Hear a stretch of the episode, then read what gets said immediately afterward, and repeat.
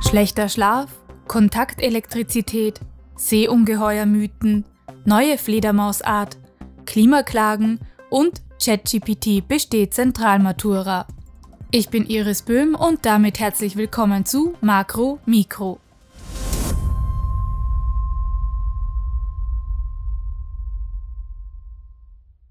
Heute am 17. März ist der Weltschlaftag. Eine österreichische Studie hat deshalb das Schlafverhalten der ÖsterreicherInnen untersucht. Das Ergebnis? Quer durch alle Altersgruppen leiden 25 bis 30 Prozent unter Schlafstörungen. Das hängt unter anderem auch mit der Corona-Pandemie und deren Maßnahmen zusammen. Mit Beginn der Pandemie sei eine Zunahme der Schlafprobleme festzustellen gewesen. Das führe auch zu mehr gesundheitlichen Problemen und psychischen Erkrankungen. Durch ein geschwächtes Immunsystem komme es zu mehr Infektionen, auch die Reizbarkeit der Betroffenen steige. Außerdem nimmt das Risiko für Angsterkrankungen und Depressionen zu. Ein dauerhafter Mangel an Schlafzeit könne die Lebenszeit um bis zu fünf Jahre verkürzen. Deutlich stärker von Schlafproblemen betroffen sind Frauen. Und die Probleme werden mit zunehmendem Alter häufiger. Bei den unter 30-Jährigen ist etwa jede dritte Frau betroffen. Im Alter über 60 sind es mehr als zwei Drittel. Bei den Männern unter 30 leidet ebenfalls fast jeder dritte, der Wert steigt aber mit dem Alter nicht so stark an. Als Grund für den schlechten Schlaf werde meistens Stress am Arbeitsplatz genannt. 20 Prozent der Männer haben durch schlechten Schlaf sogar schon einen Unfall oder beinahe Unfall erlebt. Bei den Frauen sind es rund 12 Prozent. Die Studie zeigt auch, dass Menschen an Arbeitstagen im Schnitt 30 Minuten weniger als die nötigen sieben Stunden schlafen. Diesen Schlafmangel versuchen sie dann am Wochenende wieder aufzuholen.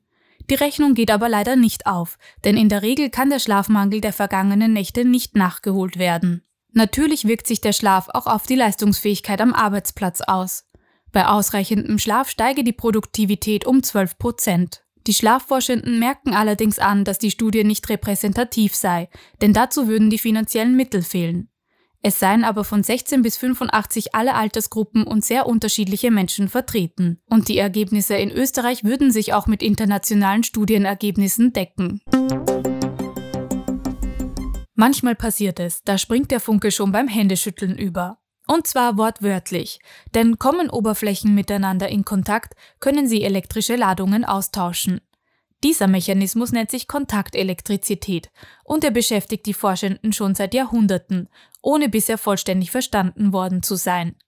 Forschende des Institute of Science and Technology Austria berichten jetzt, dass Wasser eine wichtige Rolle bei dem Prozess spielt. In dem Experiment brachten sie ein einzelnes Körnchen aus Siliziumdioxid mit einem Durchmesser von 500 Mikrometer in einer Akustikfalle mit Hilfe einer stehenden Schallwelle über einer ebenfalls aus Siliziumdioxid bestehenden flachen Scheibe zum Schweben. Durch Ausschalten der Schallwelle ließen sie das schwebende Siliziumdioxid dann kurz mit der Scheibe kollidieren. Wenn das Teilchen die Platte berührte, fand der Ladungsaustausch statt.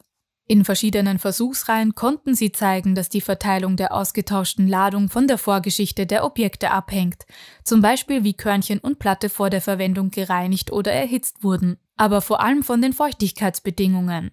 Deshalb kommen die Forschenden zu dem Schluss, dass speziell Wassermoleküle eine entscheidende Rolle spielen. Wenn doch nur alles so einfach wäre wie der Beutefang mancher Walarten. Die Meeressäuger verharren bewegungslos in einer vertikalen Position im Wasser, strecken ihren Kopf aus dem Meer und machen ihren Kiefer rechtwinklig auf. Dann heißt es nur noch darauf warten, dass die Fische ins Maul schwimmen. Diese Art der Fresstechnik von Buckel- und Brüderwalen wurde tatsächlich erst vor kurzem entdeckt. Einer Studie zufolge könnte sie aber schon in der Antike beobachtet worden sein und die Grundlage für nordische Mythen von Seeungeheuern sein. Besonders ähnele die Fangmethode dem nordischen Meeresungeheuer Hafgufa, das vom 13. bis 18. Jahrhundert immer wieder in isländischen Mythen auftauche. Den Forschenden nach gab es aber auch schon passende Beschreibungen in mittelalterlichen Tierdichtungen, den sogenannten Bestarien, und auch in einem Manuskript aus Alexandria aus dem 2. Jahrhundert. Warum dieses beeindruckende Beuteverhalten erst vor kurzem entdeckt wurde, aber offenbar schon in der Antike beobachtet wurde, ist rätselhaft.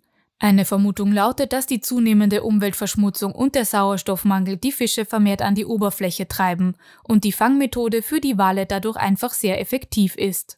Außerdem können Wale heute dank moderner Technik wie Drohnen genau beobachtet und überwacht werden. Ein weiteres Rätsel ist, warum die Fische freiwillig die Mundhöhle der Wale ansteuern. Fachleute gehen davon aus, dass sie die Orientierung verlieren und glauben an einen sicheren Ort zu schwimmen, der sie eigentlich vor Raubtieren schützt. 2017 hieß es wiederum in einer Studie, dass viele Fische von der Strömung, die durch den Unterkiefer des Wals beim Durchbrechen der Wasseroberfläche erzeugt wird, in das Maul gespült werden.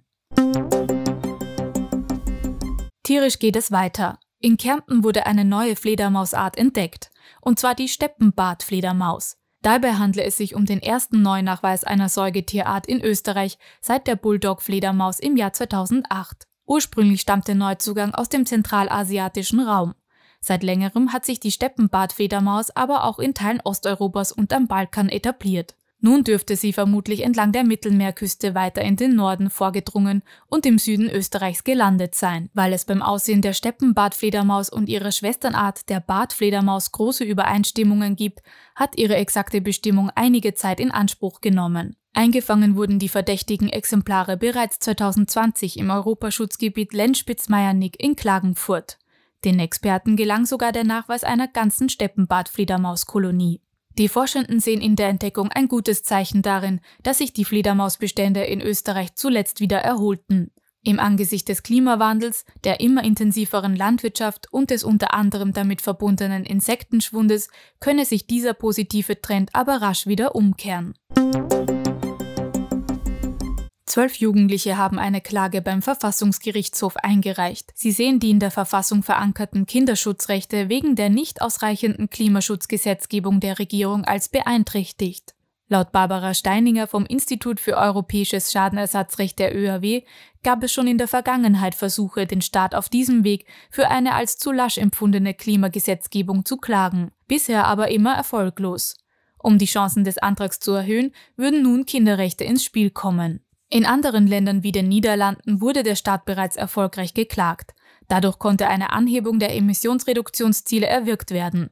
Auch in Deutschland hatte eine Beschwerde vor dem Bundesverfassungsgerichtshof schon Erfolg. Warum sind solche Klagen also in Österreich immer abgelehnt worden? Laut Barbara Steininger sei die Ausgangsfrage, wer sich überhaupt an das Gericht wenden kann. In Österreich ist die Voraussetzung eines Individualantrages vor dem Verfassungsgerichtshof, dass man von einem Gesetz unmittelbar in einer Rechtsposition betroffen ist. Es muss also ein geltendes Gesetz geben, von dessen Auswirkungen die Antragstellenden direkt beeinträchtigt werden. Richterinnen in Österreich haben diese Voraussetzung in der Vergangenheit aber immer relativ streng ausgelegt. Deshalb sei es im aktuellen Fall wichtig, dass sich das bekämpfte Klimaschutzgesetz nicht an Kinder wendet und auch sonst keine Rechte und Verpflichtungen einzelner Personen normiert. Doch selbst wenn die Klage abgelehnt werden sollte, könnte sie am Ende ein Gewinn sein. Denn solche Verfahren schaffen Aufmerksamkeit und können helfen, den Druck auf die Politik für konkrete Maßnahmen zu erhöhen. Gerichtssäle können außerdem ein guter Lautsprecher für politische Forderungen sein, was auch als Strategic Litigation bezeichnet wird. Wie immer ein Fun Fact zum Schluss. Die Gratis-Software ChatGPT hat in einem Test der Landesschülervertretung Niederösterreich große Teile der letztjährigen Zentralmatura bestanden. Im Fach Deutsch wurde die künstliche Intelligenz von Lehrkräften je nach Thema mit einem befriedigend oder genügend beurteilt. In Mathe schaffte ChatGPT einen knappen Vierer und in Teilen der Englischmatura einen Dreier. Bei dem Test wurde relativ realitätsnah vorgegangen. Bei der Eingabe in ChatGPT wurde nur die Angabe eingefügt. Bewertet wurden dann die direkten Antworten, die von der Software ausgespuckt wurden, ohne auch noch so offensichtliche Fehler auszubessern. Die Texte in Deutsch wurden dann von einem Team von LehrerInnen bewertet, die Antworten in Mathe und Englisch von der Schülervertretung selbst. Das war Makro Mikro, dein wöchentliches Wissenschaftsupdate. Ich bin Iris Böhm und habe immer noch Albträume von meiner Mathe-Matura. Bis zur nächsten Woche.